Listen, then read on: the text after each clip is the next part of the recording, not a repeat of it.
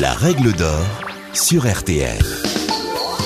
Bonjour, c'est Julien Courbet. Retrouvez désormais chaque semaine l'inimitable règle d'or en podcast avec les avocats, les mêmes qui interviennent chaque jour dans Ça peut vous arriver sur RTL et M6. Que faire? Que dit la loi? Quel recours? Nos ténors du barreau répondent ici aux questions que vous vous posez. Devenir propriétaire, voilà un projet immobilier qui me tient à cœur. J'ai bien un logement en vue, mais est-ce que je réussirai à convaincre une banque de me suivre sans le moindre rapport personnel? Les conseils de maître Anne Cadoré. La législation sur les prêts immobiliers s'applique à tous les prêts, quelle que soit leur forme, portant sur les opérations immobilières suivantes l'acquisition d'un bien immobilier ou le financement relatif à leur construction. Plusieurs lois ont été instituées afin d'encadrer ces opérations et de protéger l'emprunteur. Les plus connues sont Scrivener, Lagarde et Hamon. En ce qui concerne la publicité, tous les établissements prêteurs, c'est-à-dire les banques, les établissements spécialisés dans le crédit, font de la publicité autour du crédit immobilier.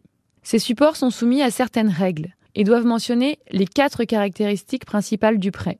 L'identité du prêteur, les modalités de financement offertes, le coût total et le taux annuel effectif global, dit TAEG, assurance comprise, ainsi que le délai de réflexion de 10 jours garanti au demandeur avant l'acceptation définitive.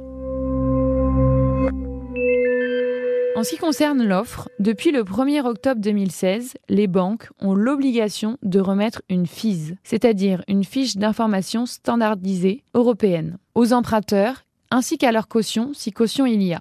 Il s'agit du document d'information précontractuel obligatoire qui mentionne 15 informations importantes, c'est-à-dire l'identité des parties, la nature du prêt, l'objet et les modalités du prêt et de la mise à disposition des fonds, le tableau de remboursement distinguant capital et intérêt, les exigences en matière d'assurance et de sûreté, hypothèque, caution, les modalités de transfert à une tierce personne, les frais éventuellement retenus en cas de non-acquisition. Ces caractéristiques doivent impérativement apparaître sur le contrat de prêt. À défaut, le contrat de prêt pourra être considéré comme nul ou faire perdre au prêteur le droit aux intérêts et ou être à l'origine d'une amende. L'établissement financier doit maintenir les conditions de son offre pendant une période minimale de 30 jours à compter de sa réception par le demandeur. Ce n'est pas obligatoire sur le plan légal, mais la quasi-totalité des prêteurs exige la souscription d'une assurance emprunteur contre certains risques, décès, invalidité, voire chômage. L'emprunteur est libre de choisir son assureur. Ce dernier peut choisir de refuser de le couvrir s'il présente un profil à risque, comme des maladies chroniques, tabagisme, surpoids, mais il ne peut en aucun cas l'obliger à choisir un assureur particulier. La banque propose par défaut de souscrire chez son assureur partenaire, ce que l'emprunteur est libre d'accepter ou non. En cas de refus de sa part, le prêteur ne peut pas obliger à l'emprunteur d'adhérer au contrat d'assurance de groupe qu'il propose. Attention, quel que soit l'assureur choisi par l'emprunteur, le prêteur ne peut refuser son choix, ni le remettre en cause. De même, le choix d'un assureur, autre que celui proposé par la banque, n'influence en rien le taux du crédit. Une autre précision sur le délai de réflexion. Toute offre de prêt immobilier comprend un délai de réflexion obligatoire de 10 jours. C'est-à-dire que avant ce délai, aucune offre ne peut être acceptée ni aucun versement dû. En cas d'acceptation anticipée, le contrat de prêt est nul. Et ce, même si le demandeur renouvelle plus tard son acceptation.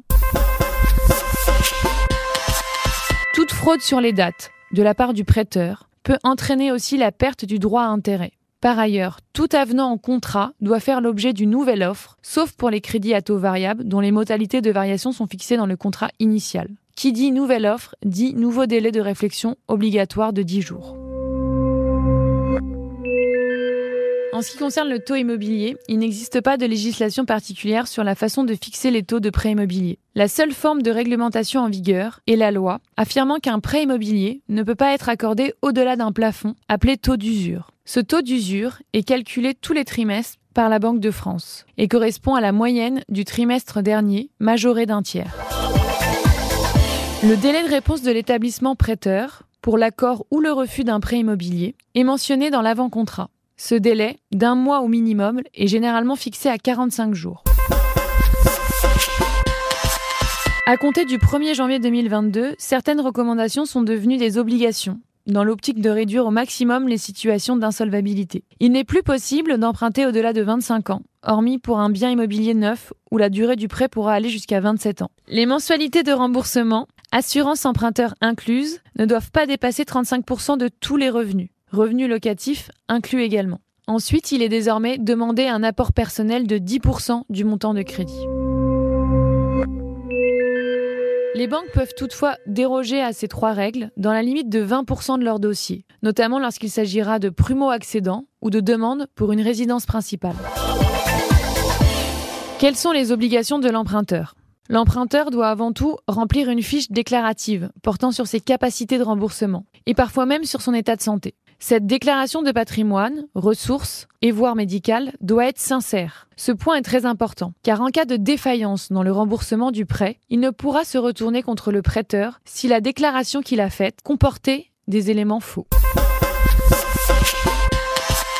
Le créancier doit de son côté vérifier la solvabilité du débiteur sur la base des éléments fournis par celui-ci. En outre, bien évidemment, l'emprunteur doit rembourser chaque mois le montant de son prêt. Quels sont les droits de l'emprunteur maintenant? L'emprunteur dispose d'un droit de rétractation. Le contrat n'est définitif qu'après un délai de renonciation fixé par la loi et stipulé au contrat. Pendant cette période, l'emprunteur ne doit rien au prêteur et est libre de renoncer au prêt. La loi permet au débiteur, qui ne peut plus faire face à ses remboursements, de déposer un dossier de surendettement.